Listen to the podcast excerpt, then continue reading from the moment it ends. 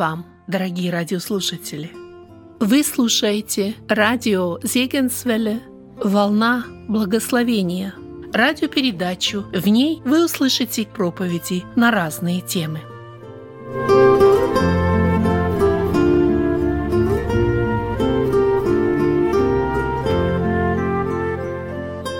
Продолжая наше исследование книги пророка Захарии, мы подошли к, восьми, к восьмой главе. И восьмую главу можно назвать словами «Вы будете благословением». Эти слова мы находим в этой главе. Этими словами Господь обращается к народу израильскому. Он говорит о будущем, и Он этим пророческим словом, сказанным через Захарию, говорит о том, что народ, народ израильский в свое время займут это важное положение, и они будут благословением. Мы можем задать вопрос, что такое благословение? Как вы представляете благословение в вашей жизни? Если бы э, вам нужно было ответить на вопрос, что вам нужно для благословения, как бы вы ответили? Какой бы список вы составили, что вот эти моменты, вот эти ситуации, вот эти вопросы, вот, вот то, что мне нужно, и если бы это было, если бы это произошло, я мог бы назвать это благословением в моей жизни. Мы видим, что э, по всей Библии Бог желает благословить человека, начиная с самого начала, с начала книги «Бытие», когда написано «Бог благословил первых людей», и э, на протяжении всей Библии Бог желает благословить человека. И мы видим, что благословение – это противоположность проклятию. И человек может занимать или одну, или другую сторону вот этого положения.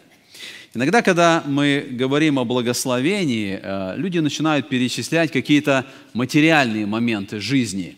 Кто-то говорит, что в прошедшем году Бог так благословил меня, у меня была новая работа, я заработал в два раза больше, чем в предыдущем году, кто-то что-то приобрел, дом, машину, и рассказывая об этом, люди говорят, вот Бог так благословил меня, я получил то или другое, или третье. И в этом проблема, когда мы связываем э, какие-то материальные вещи, какое-то материальное благословение в нашей жизни, и мы на это указываем, говоря, что вот в этом благословение. Проблема в том, что когда мы говорим так, мы не должны забывать, что в настоящий момент сотни миллионов христиан живут меньше, чем на 10 долларов в день, и они верят в Бога. И тогда мы задаем вопрос, а разве их Бог не благословил? Разве мы, которые живем в Америке, в цивилизованной, благополучной стране, можем ли мы сказать, что мы более благословенны, чем э, те братья и сестры, которые остаются верными Богу, которые живут в других условиях, которые, может быть, терпят гонения, преследования, разве у них в жизни нет благословения? Мы видим, что нигде в Новом Завете благословение не связывается с какими-то материальными вещами – и когда мы говорим о благословении, рассматривая то, что мы получили, то, что мы имеем, здесь есть большая проблема нашего непонимания, что говорит Ветхий Завет и что говорит Новый Завет. Вот в Новом Завете как раз нигде не связывается Божье благословение с чем-то материальным, с чем-то, с каким-то достатком, с каким-то имением. Мы видим в Новом Завете совершенно другое понятие благословения – вы помните э, слова Иисуса Христа в Нагорной проповеди, когда Он говорит «блаженный».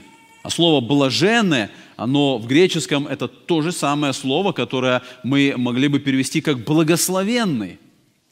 Блаженный, нищие духом, блаженные плачущие, блаженные изгнанные за правду.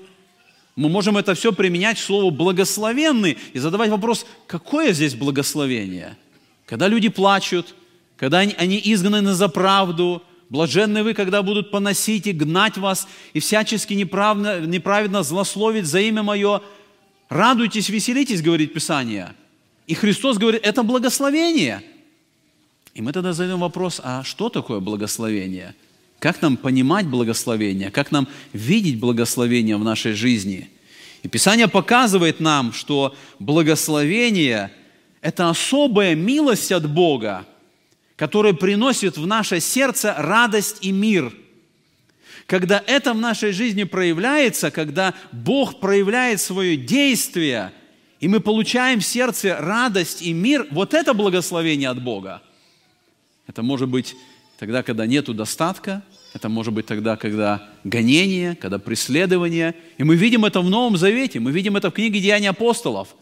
Первые христиане, они получали благословение, когда они шли в тюрьме, когда они страдали за имя Христова, потому что при всех этих трудностях в сердце был мир, в сердце была радость. У них были особые отношения с Богом, и они понимали, что вот это самое главное, это и есть благословение. Это есть то самое важное и самое нужное – что Бог желает дать нам, когда мы имеем особые отношения с Богом. И вот в восьмой главе речь идет об этом, о правильном понимании благословения. И Господь обращается к евреям, к народу своему. Он говорит, вы будете благословением. Когда мы касаемся этой восьмой главы, мы можем увидеть, что она дает ответ на вопрос, который был в седьмой главе. Вы помните, в прошлый раз мы разбирали седьмую главу, и там э, пришла группа, пришла делегация из Вифиля, они пришли в Иерусалим, они пришли к пророку, и вопрос, который они задавали, стоит ли нам поститься – мы постились 70 лет, стоит ли нам продолжаться сейчас, когда уже вроде бы Бог ответил, храм строится, все, что мы просили, мы уже получаем. Стоит ли нам проситься, поститься, продолжать вот это служение? И в седьмой главе э, не было дано прямого ответа. Вы помните, что тема седьмой главы, Господь говорит, для меня ли вы поститесь? Господь задает им этот вопрос, чтобы показать, что внешнее религиозное служение – оно не угодно Господу. Если это просто какой-то обряд, Богу это совершенно не нужно. И вся седьмая глава, она как бы затрагивала сердце людей, чтобы они проверили себя, для чего они это делают, с какой целью, что побуждает их, какие мотивы у них, когда они совершают то или иное служение. Но там не было конкретно дано ответа, стоит продолжать пост или нет. И вот восьмая глава, здесь продолжается ответ – и Господь как бы уже дает здесь ответ более ясный, более понятный на тот вопрос, который задавали эти люди, которые пришли в Иерусалим. И мы видим, что этот вопрос, вопрос поста, затронул, затронул очень важную тему. И поэтому в этой восьмой главе мы можем увидеть 13 раз повторяется фраза «Так говорит Господь». Господь дает свой ответ – 13 раз вот в этих э, всего 23 стихах повторяются слова «Так говорит Господь» чтобы они увидели, чтобы они поняли, чтобы они э, приняли этот ответ, который дает Господь через пророка Захарию. Итак, давайте прочитаем первые три стиха 8 главы книги пророка Захарии.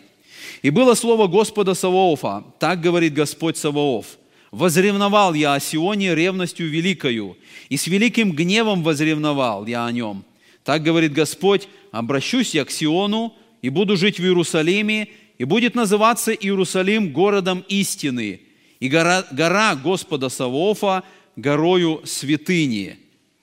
В этом тексте мы видим сказано, Господь говорит о своей ревности. Во-первых, мы видим особое имя – Господь Саваоф. Это имя по-особому стало употребляться именно после плена – когда евреи пришли из Вавилонского плена, вот здесь Господь этим именем обращается к народу. Господь Саваоф, Господь воинства, Господь армии небесной, тот, кто имеет силу, могущество, тот, кто стоит на защите своего народа, тот, кто вывел народ из плена. И Господь говорит о том, что Он ревнует о Сионе. Сион – это был один из семи холмов в Иерусалиме. И в настоящее время, вот вы видите на этой иллюстрации изображение этого холма, который называется Сион. В настоящее время Сион находится за стенами старого города. И эта э, гора или этот холм э, на протяжении всего текста Писания стало употребляться как нарицательное название – Названием Сион назывался весь Иерусалим, в том числе и гора Мориа, где находился храм. То есть название Сион – это все как бы включает в себя указание на Иерусалим. И мы видим, что Господь обращается к народу, Он говорит о том, что Он возревновал о Сионе. Что значит эта ревность Господа? И почему в этом тексте мы прочитали, сказано, что Господь не только возревновал, но написано, с великим гневом возревновал о нем. Ответ в том, что Господь наказал народ свой. Тогда, когда Израиль был уведен в плен – они были наказаны за свое нечестие. Но проблема была в том, что те народы, которые Бог использовал для наказания, они проявили даже больше жестокости, больше э, наказания, чем Господь хотел. Они сделали больше зла народу, э, то, что Господь им не повелевал. И вот мы видим, что сейчас Господь говорит о своей ревности, что эти народы будут наказаны за то, что они совершили. Посмотрите, мы читаем э, в книге пророка Иезекииля в 36 главе такие слова с 5 стиха. «За это так говорит Господь Бог, в огне ревности моей я изрек слово на прочие народы и на всю Идумею, которые назначили землю мою во владение себе, сердечной радостью и с презрением в душе, обрекая ее в добычу себе. Посему изреки пророчества о земле Израилевой – и скажи горам и холмам, лощинам и долинам, так говорит Господь Бог. Вот я изрек сие в ревности моей и в ярости моей, потому что вы несете на себе посмеяние от народов. Посему так говорит Господь Бог, я поднял руку мою с клятвою, что народы, которые вокруг вас, сами понесут срам свой. Господь обращается теперь для наказания этих народов, которые Он использовал для наказания Израиля. Теперь гнев Божий будет на эти народы, которые совершали это нечестие и приводили к бедствию народа Божьего, народа израильского. Итак, когда мы смотрим вот на этот текст Писания, мы видим здесь важную истину. Господь обещает благословить свой народ. Вот здесь мы э, подходим к этой восьмой главе, к этой истине о благословении. Господь обещает благословение Израилю – и хотя город Иерусалим не был верен Господу, хотя жители города были наказаны, но Господь говорит, я благословлю этот город, я благословлю Иерусалим, я благословлю Сион. Иерусалим станет духовным центром мира в свое время. И вот мы читаем Божье благословение, мы прочитали вот эти три стиха, и Господь говорит, я обращусь к Сиону, я буду жить, я буду благословлять. И мы думаем, как это к нам относится. Всякий раз, когда мы читаем Божье обетование о благословении, мы можем сказать, что да, Господь обещает, Он и нам обещает благословение. Но кто-то из нас, может быть, так вот, оглядываясь вокруг, смотря на то, что происходит в жизни, может сказать, я не чувствую благословения. Я не чувствую вот так вот, чтобы Божье Слово о благословении, оно исполнялось в моей жизни. И мы можем сказать, что те евреи, которые вернулись из плена, которые в это время строили храм, они проходили те же самые чувства. Они не ощущали, что Бог их как-то благословляет. Они не замечали, что Божье благословение действительно где-то рядом с ними. Всего 50 тысяч евреев вернулось из Вавилона. Они пришли в эту разоренную страну. Вокруг одни враги. Они находятся э, под владычеством персов. Какое благословение? У них трудности, у них переживания, у них все эти проблемы, с которыми они столкнулись здесь, выйдя из той страны, из Вавилона, где было благословение, как им казалось. Они устроились там, у них все было, у них достаток был. И теперь они пришли сюда, и Господь говорит, я вас благословлю. Они не ощущают, они не видят, они не понимают это благословение – но Господь обещает благословение своему народу. Вот эти слова, которые мы читаем о благословении в этой главе, это слова самого Господа. Это не просто Захария сам от себя добавляет или придумывает. Я сказал, 13 раз сказано, так говорит Господь.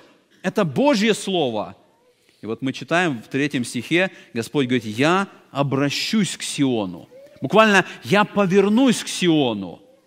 Это значит, что был момент, когда Господь отвернулся от Сиона. Это мы читаем в 10 главе Иезекииля. Господь оставил храм. Причина была идолопоклонство народа. Божья слава ушла из храма. Господь оставляет этот народ, и это произошло до разрушения Иерусалима Навуходоносором в 586 году. Господь оставил этот город, Господь оставил этот храм, произошло это наказание, но теперь Господь обещает вернуться. Он говорит, я обращусь к Сиону, я вернусь в Сион. И мы видим в этом тексте написана цель. Возвращение Господа имеет цель. Он говорит, я буду жить в Иерусалиме. И вот здесь мы подходим к очень важной истине в понимании благословения. Благословение, нет большего благословения, чем личное присутствие Бога среди своего народа. Поэтому Господь говорит, я обращусь к Сиону, я буду жить в Иерусалиме. Это самое большое благословение. Не должно ли это менять наше понимание благословений? Благословение не тогда, когда у меня хорошая работа и достаток, и когда у меня все есть, и я могу себе много позволить. Новый Завет не об этом благословении говорит. Когда Господь пребывает в нашем сердце. Это самое высшее благословение, когда Господь помогает и в трудностях, и в гонениях, и в скорбях. Господь с нами, Он в сердце нашем. Он обещает, Он говорит, я обращусь к Сиону, и я буду жить в Иерусалиме. Он и нам дает это обетование. Он пришел однажды, Он сотворил обитель в нашем сердце. Это самое большое благословение, которое мы должны всегда осознавать и всегда понимать. И мы видим, что здесь в этом тексте сказано, что когда Господь вернется в Сион, его возвращение изменит сам город Иерусалим. Посмотрите, мы читаем, здесь сказано, «Я буду жить в Иерусалиме, и будет называться Иерусалим городом истины» мы находим, что в Ветхом Завете довольно часто было переименование городов. Разные были для этого причины, какие-то события, которые могли произойти, какая-то личность, герой какой-то, э, приводило к тому, что название города менялось. И вот здесь мы видим, что Иерусалиму будет дано новое название. Он будет называться «Город истины». Это такое очень сильное название, это такое прекрасное название. И Господь говорит, когда я вернусь, будет Иерусалим называться городом истины, и гора Господа Савоофа горою святыни. Посмотрите, как об этом сказано в 62 главе книги пророка Исаии. С первого стиха сказано так. «Не умолкну ради Сиона и ради Иерусалима не успокоюсь, доколе не взойдет, как свет правда его, и спасение его, как горящий светильник. И увидят народы правду Твою, и все цари славу Твою, и назовут Тебя новым именем, которое нарекут уста Господа, и будешь венцом славы в руке Господа, и царскою диадемою на длани Бога Твоего. Не будут уже называть Тебя оставленным, и землю Твою не будут более называть пустынею, но будут называть Тебя «Мое благоволение к Нему» а землю твою замужнюю, ибо Господь благоволит тебе, и земля твоя сочетается». Мы видим эти постоянные указания, когда Господь вернется в город, это будут великие перемены. Первой главе Исаии там как бы с таким сарказмом идет обращение пророка к Иерусалиму. И сказано, что э, Иерусалим когда-то назывался столица верная, а теперь Иерусалим стал блудницею. И там сказано, Господь говорит, я возьму щелочью, я отмою этот город, я очищу его от всего греха. И сказано, я обращу на тебя руку мою и сниму эту примесь, и опять буду поставлять тебе судей, как прежде, и советника, как в начале. Тогда будут говорить о тебе город правды, столица верная. Это произойдет с Иерусалимом. И мы видим это обетование в этих стихах. Читаем дальше, и следующий текст 4 по 5 в 8 главе Захарии говорится так. «Так говорит Господь Саваоф, опять старцы и старицы будут сидеть на улицах в Иерусалиме, каждый с посохом в руке от множества дней, и улицы города сего наполнятся отроками и отроковицами, играющими на улицах его». В этом тексте мы можем увидеть э, эту мысль, что, скорее всего, когда эти 50 тысяч переселенцев пришли в свою землю, с ними не было стариков. Многие старцы умерли в плену в Вавилоне. Многие старцы, возможно, не могли совершить этот путь переселения по своему здоровью. Но вот теперь Господь говорит, когда я благословлю Иерусалим, его улицы опять будут наполнены, сказано, вновь старцы и старицы будут сидеть на улицах Иерусалима. Кроме того, мы видим здесь дети, отроки и отроковицы, буквально мальчишки и девчонки. Они будут опять на улицах. И э, это необычное описание вот этого города истины. Сказано, старцы будут там, и дети будут там. Когда мы читаем пророчество о тысячелетнем царстве, в котором исполнятся буквально вот эти благословения 8 главы, там сказано, что э, Иерусалим тысячелетнего царства тоже будет наполнен старцами и старицами, и дети будут там. Это идет описание, которое показывает, что это будет особое время. Старцы и старицы сидят на улицах. Безопасность, полное благословение. Нету какой-то отчужденности, нету какого-то вот такого разрыва между поколениями. За детей никто не переживает, дети играют на улицах. Это благословение, которое будет в то время, потому что сатана будет скован. Он не будет совершать зло. И мы видим вот это особое действие, и мы можем себе только представить этот Иерусалим тысячелетнего царства, вообще все тысячелетнее царство, когда скован сатана, когда не нужны будут армии, полиция, адвокаты, суды, тюрьма, когда зло не будет проявляться. И вот Господь и дает это описание, что дети играют. И мне интересно было заметить, когда вот в, 4 стих, в 5 стихе написано, что улицы наполнятся детьми, играющими, почему-то не сказано, что дети будут молиться. Это, казалось бы, знаете, более как вот, вот, э, вдохновенно. Или что дети будут работать. Сказано то естественное и нормальное, что должно быть у детей. Дети будут играть на улице. Это обычно, это нормально.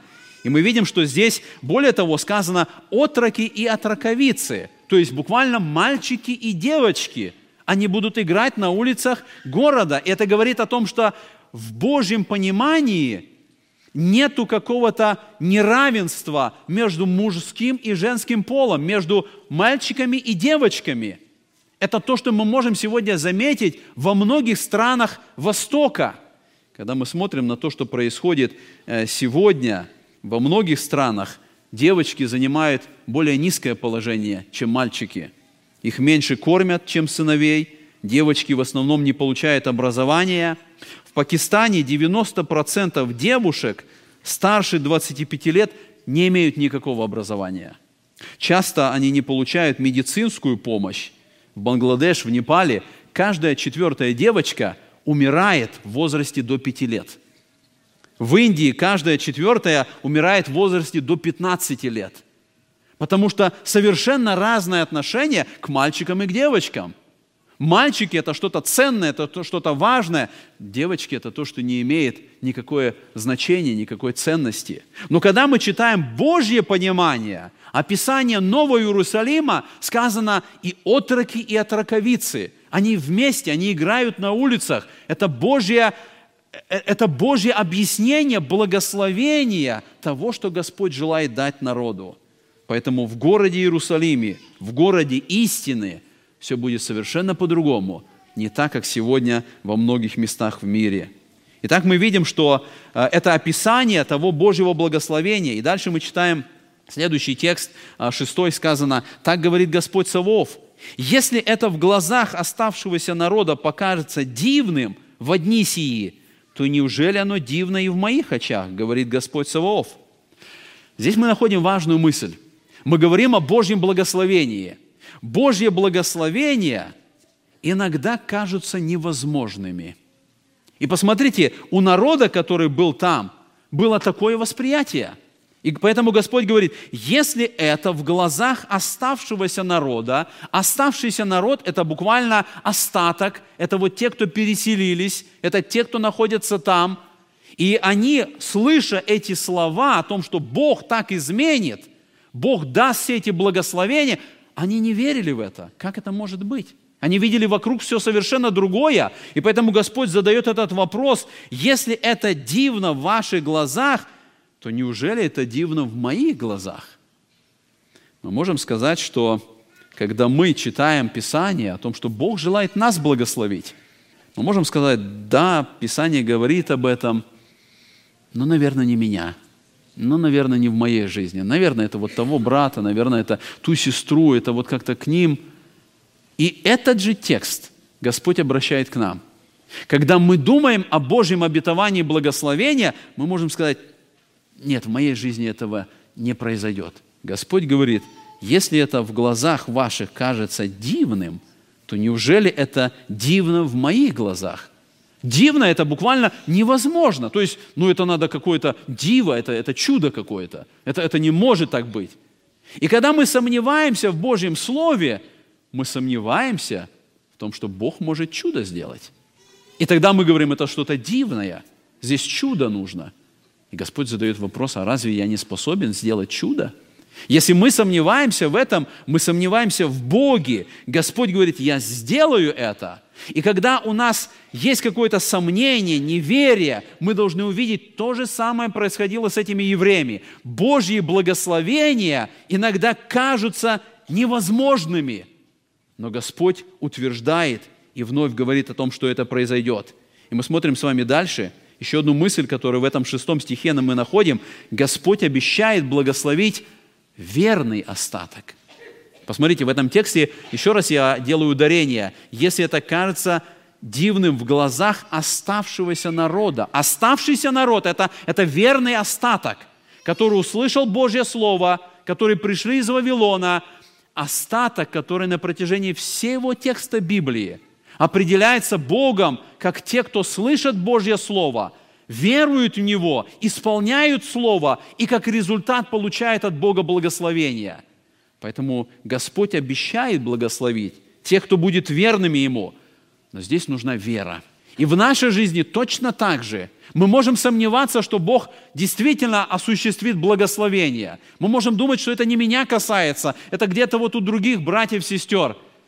Верный остаток – это те люди, которые имеют веру – что Божье Слово, оно ко мне относится. И если Бог сказал, Он меня благословит, и я буду уповать на это, я буду знать, что Бог сказал, Он совершит это, Господь сделает это. Посмотрите, следующий стих, мы читаем с вами 7 и 8 стихи.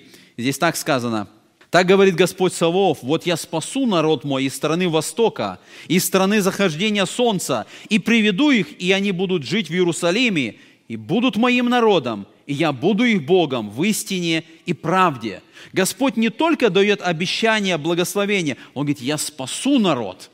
И когда мы читаем, здесь идет описание страна Востока и страна захождения Солнца, то мы видим, это речь идет не только о плении. Господь не только обещает, что те, кто были в Вавилоне, они будут спасены с Ним. Мы видим здесь указание на будущие события – события тысячелетнего царства, когда с разных мест, и с востока, и с запада, Господь говорит, я соберу, я спасу их, я буду их Богом.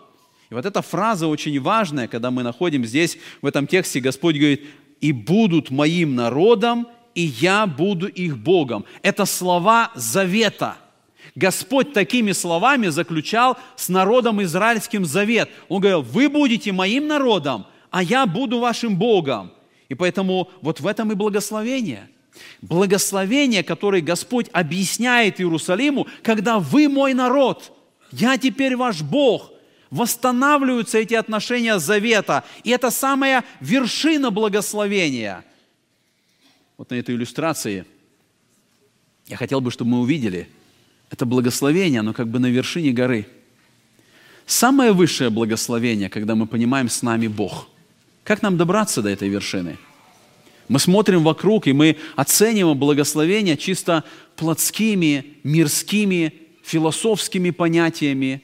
Мы понимаем благословение так, как люди в этом мире понимают.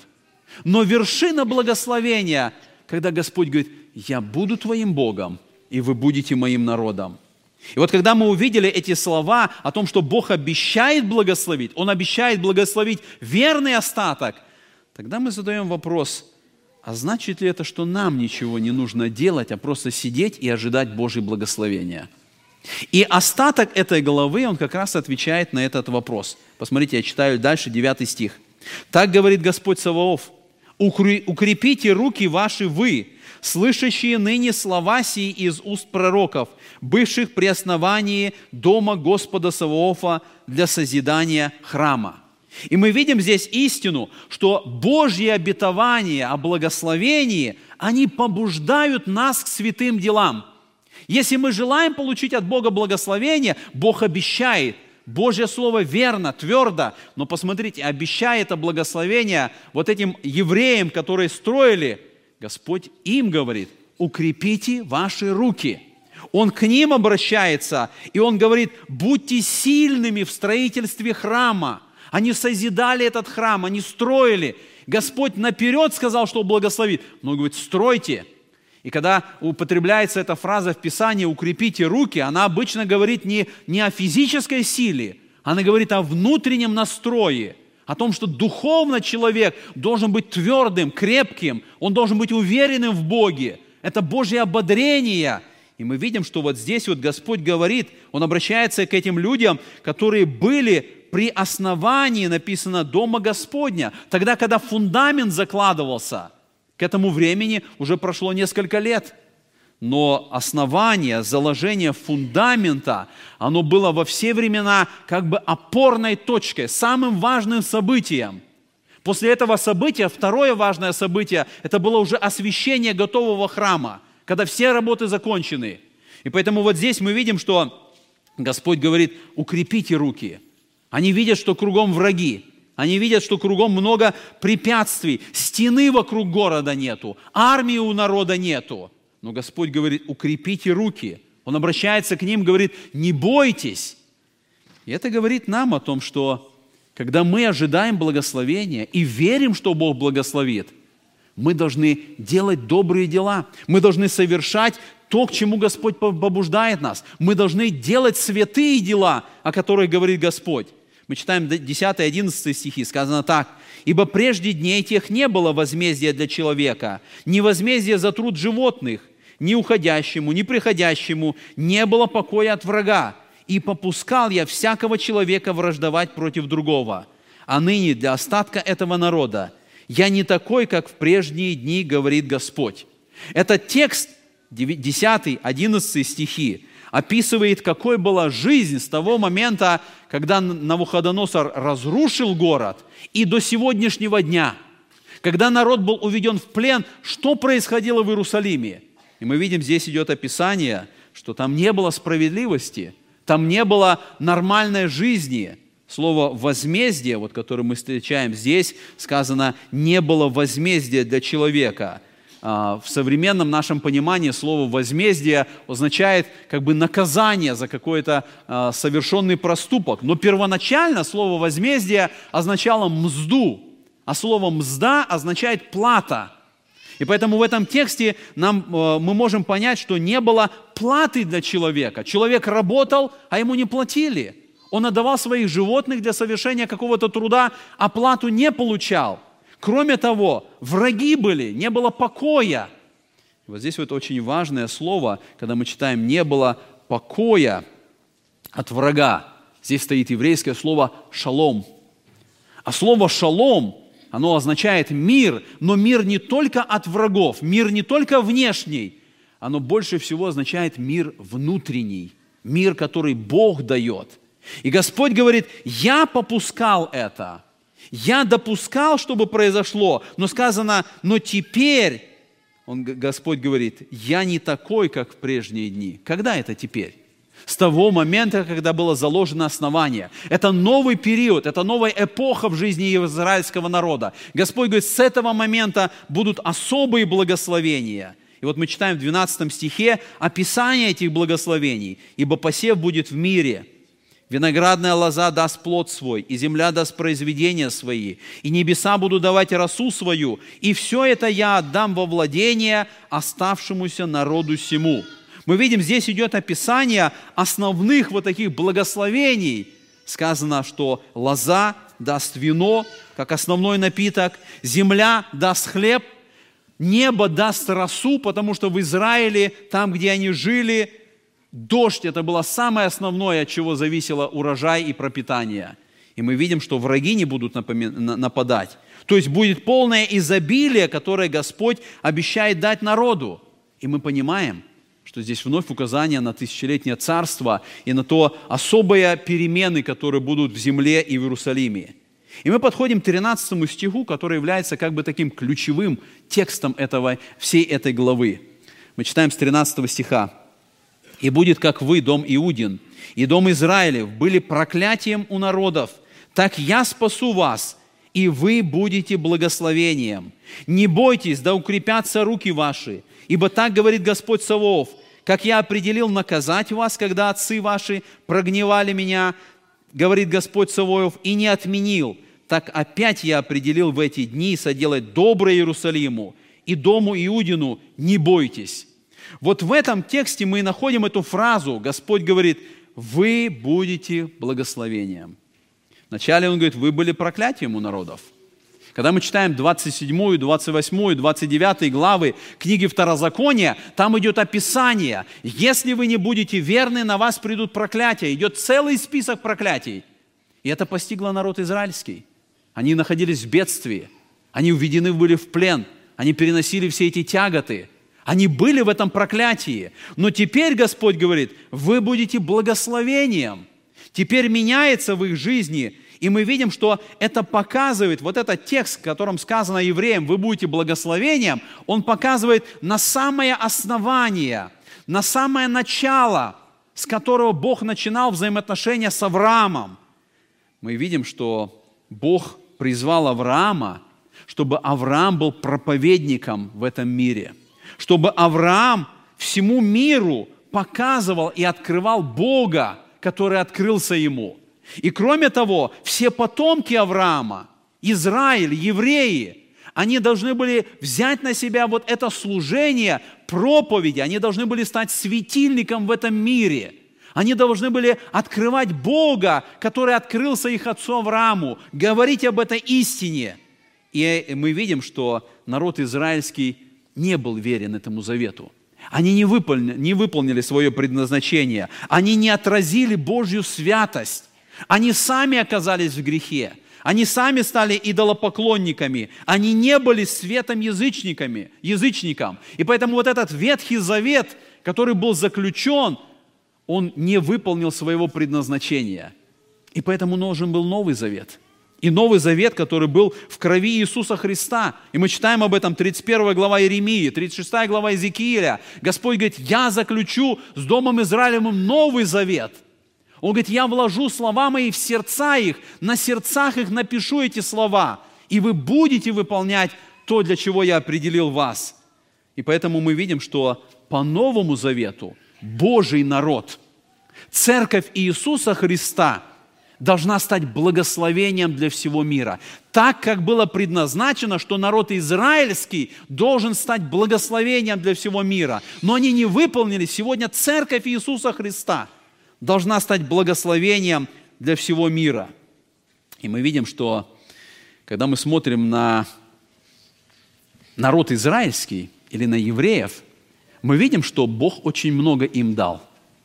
Народ, который получил благословение от Авраама на протяжении всей истории и до сегодняшнего дня, они имеют особые способности, которые Богом им даны – для того, чтобы использовать их по Божьему предназначению. Но на самом деле мы видим, что они используют их совершенно по-другому. Я выбрал только некоторые личности. Некоторые личности евреев, которые особо повлияли на цивилизацию, на мир, которые сделали очень много. Альберт Эйнштейн, Нейл Бор, Гейны, Мендельсон – Авраам Линкольн, Эммануил Кант, Исаак Ньютон, Мэйр Ротшильд, Билл Гейтс и много-много других. Когда мы смотрим на эти личности, мы видим, что Бог действительно дал этому народу особые способности. Но нам важно понять, что Бог дал им эти способности с этой целью, которая была сказана Аврааму, чтобы они, используя эти способности, были светом и открывали Бога чтобы они светили язычникам и приводили их к Богу. но они не использовали это. Многие из них не использовали. И хотя мы видим, что проявляется это благословение или эти способности в их жизни, в открытиях, в каких-то э, успехах, которые они совершают в своем бизнесе, в своих предприятиях, но Господь совершенно не для этого даровал им, хотя и это приносит пользу. Статистика говорит, что из 660 лауреатов Нобелевской премии 160 – это евреи.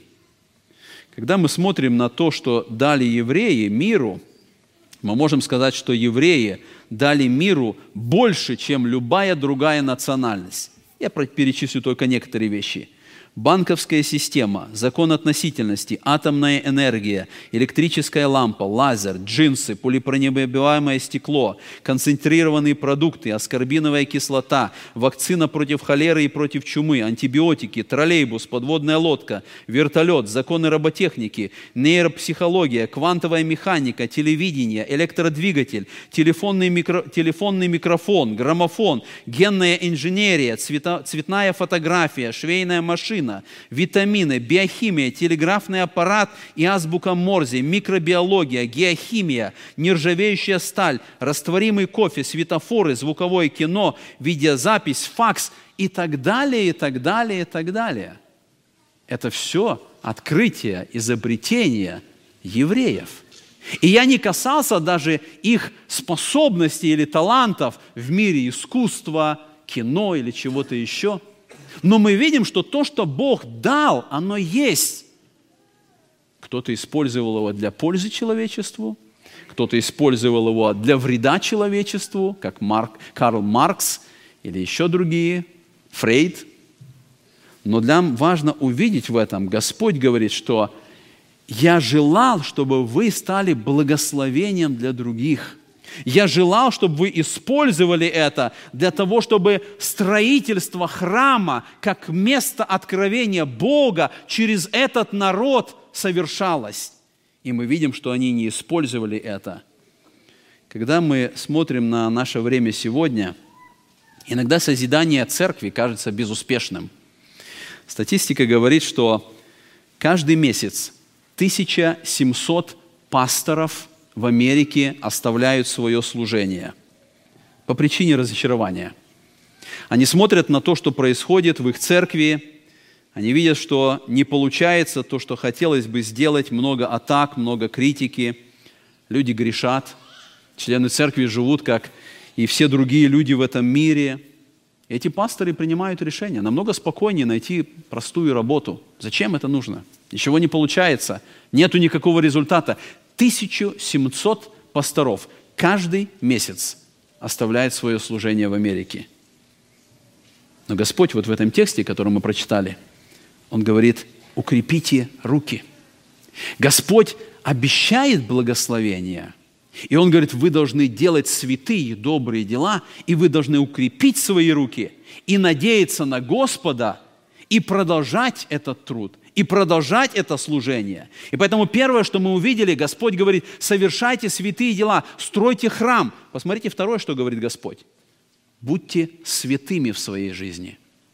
Если вы желаете получить от Бога благословения, стремитесь к святости – и мы читаем об этом 16 стиха. «Вот дела, которые вы должны делать. Говорите истину друг другу. Поистине и, миролюбиво, и, и миролюбно судите у ворот ваших. Никто из вас да не мыслит в сердце, э, в сердце своем зла против ближнего своего. И ложной клятвы не любите, ибо все это я ненавижу, говорит Господь». Мы видим в этих текстах, что святость – это не какая-то теоретическая вещь. Это не какая-то богословская вещь, это жизнь, это практика. И Господь показывает здесь, если вы хотите благословения, стремитесь к святости, живите святой жизнью, будьте таковыми. В Новом Завете мы читаем, сказано, чтобы мы, отвергнувши нечестие и мирские похоти, целомудренно, праведно и благочестиво жили в нынешнем веке. Когда мы стремимся к святости, благословение приходит в нашу жизнь а ощущение и понимание, что Бог с нами, Он в сердце нашем, мы Его народ. Сегодня сатана рисует искаженную картину святости. Он рисует такой образ фарисея. которому ничего не нужно, который ни с кем не общается. Вот это святой. Это искаженный образ. Писание постоянно нас призывает к святости. И святость – это основание нашего благословения. Господь всегда совершит то, что Он давал. И святость – это не просто какое-то хмурое лицо. Святость – это радость сердца, это торжество. И мы читаем об этом, посмотрите, в следующем 19 стихе. «И было ко мне слово Господа Савоофа, так говорит Господь Савооф, пост четвертого месяца, и пост пятого, и пост седьмого, и пост десятого соделается для дома Иудина радостью и веселым торжеством. Только любите истину и мир». В этом 19 стихе мы наконец-то подходим к ответу, который был задан в седьмой главе. Стоит ли нам поститься? И Господь показывает, когда вы уповаете на Господа, ожидаете от Него благословения, и при этом совершаете святые дела, при этом стремитесь к святости, в вашей жизни будет радость и торжество. Вы увидите это действие Божьего благословения, это приведет к радости. Мы уже касались этого момента, я хочу еще раз, чтобы мы посмотрели на эту таблицу, которая показывает, почему Господь здесь, в этом стихе, указывает на эти посты – в 10 месяце 588 года это была осада Иерусалима Навуходоносором. В честь этого в 10 месяце каждый год у народа был пост.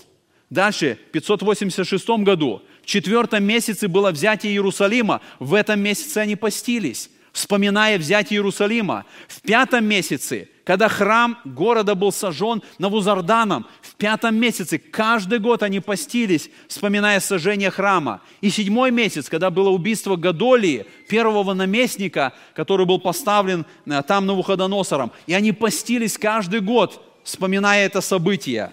И вот Господь в этом тексте, Он показывает, что все эти посты 4, 5, 7 и 10 месяца – однажды придут к тому, что они не будут нужны. У народа будет торжество и веселье. Постов больше не будет. Плач Израиля, он сменится радостью. Плен сменится освобождением.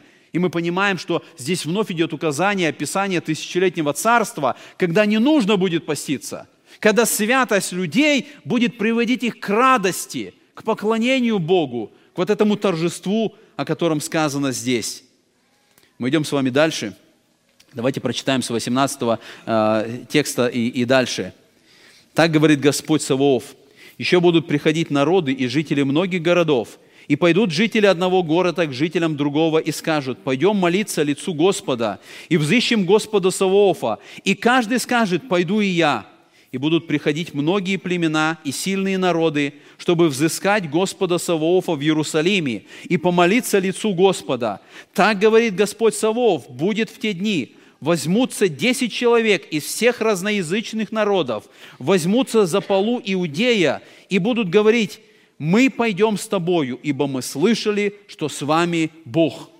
Мы видим, здесь идет описание, что те, кто получают благословение – они должны стать благословением для других.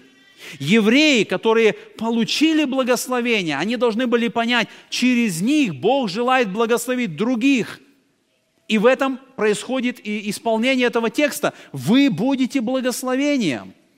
Но когда мы думаем, о чем здесь идет речь, каким образом вот мы сегодня можем стать благословением для других – если мы к нам, к самим себе употребляем этот текст, вы будете благословения. Как я могу стать для кого-то благословением? Что я должен сделать? Каким образом я в своей жизни могу быть благословением?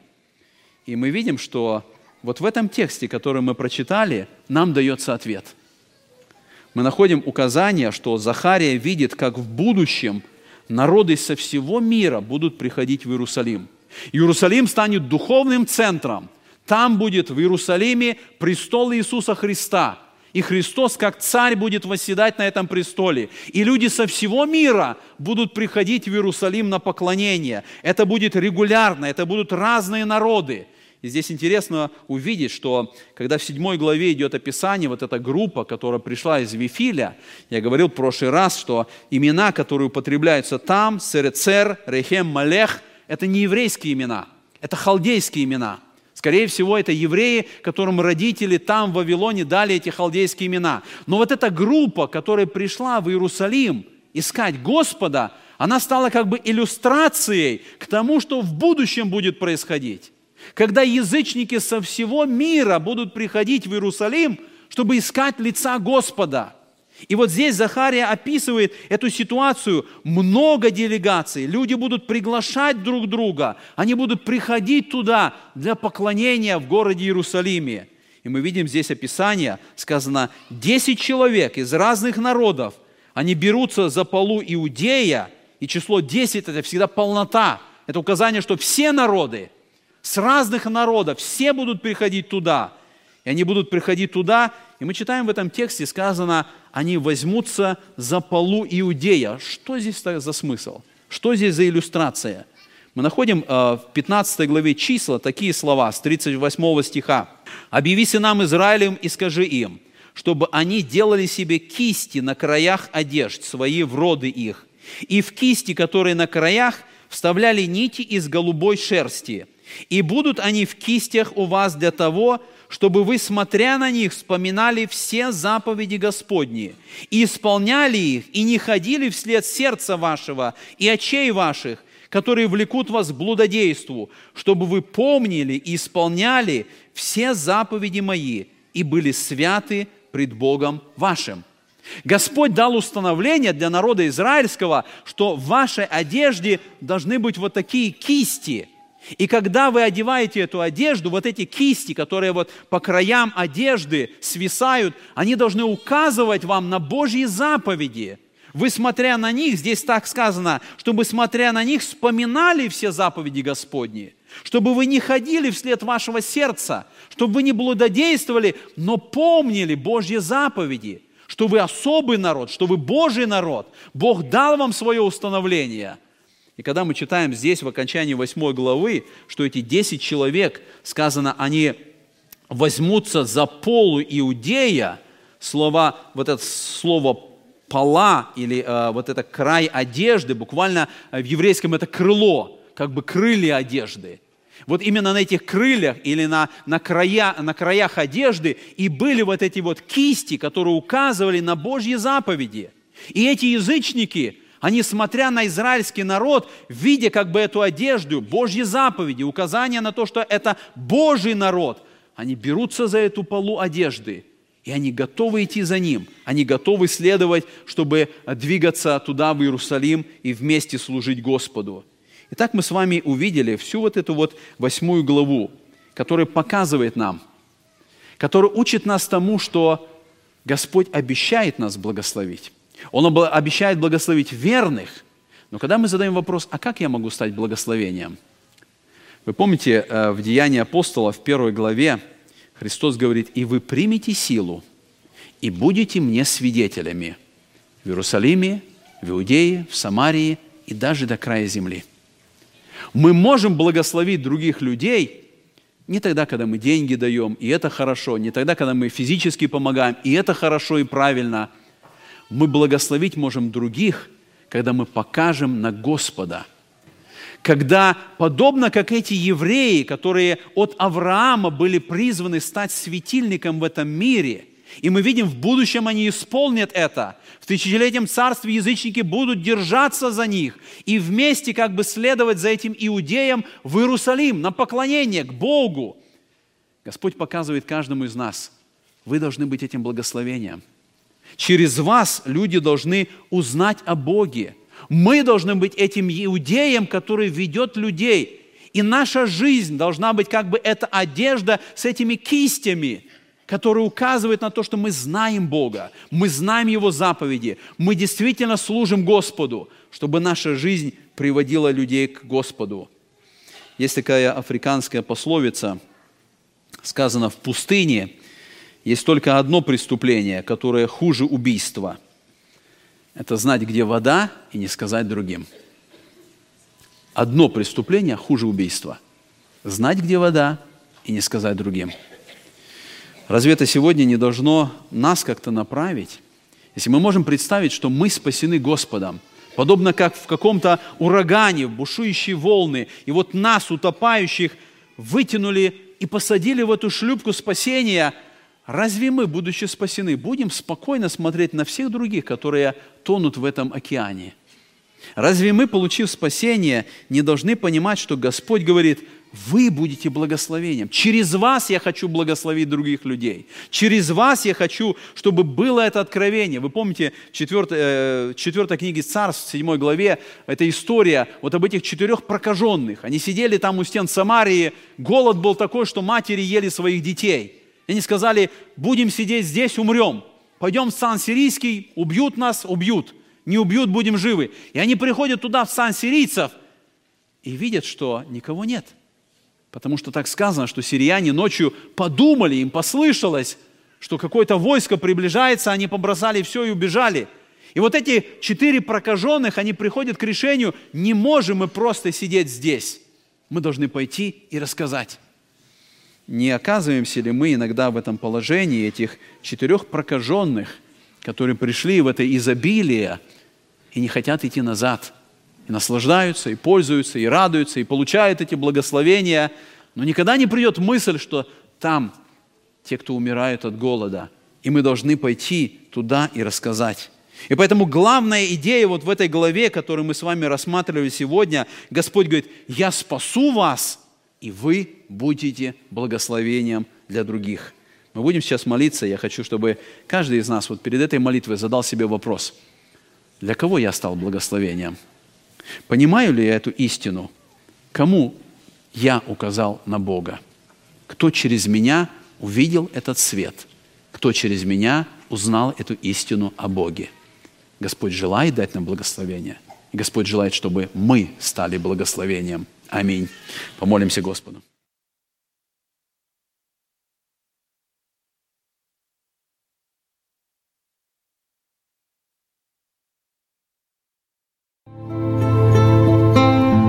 Вы слушали Андрея Павловича Чумакина «Церковь спасения. Вашингтон». Вы слушали радио Зекинсвелле «Волна благословения», город Детмалт, Германия. Дорогие радиослушатели, мы желаем вам Божьих благословений.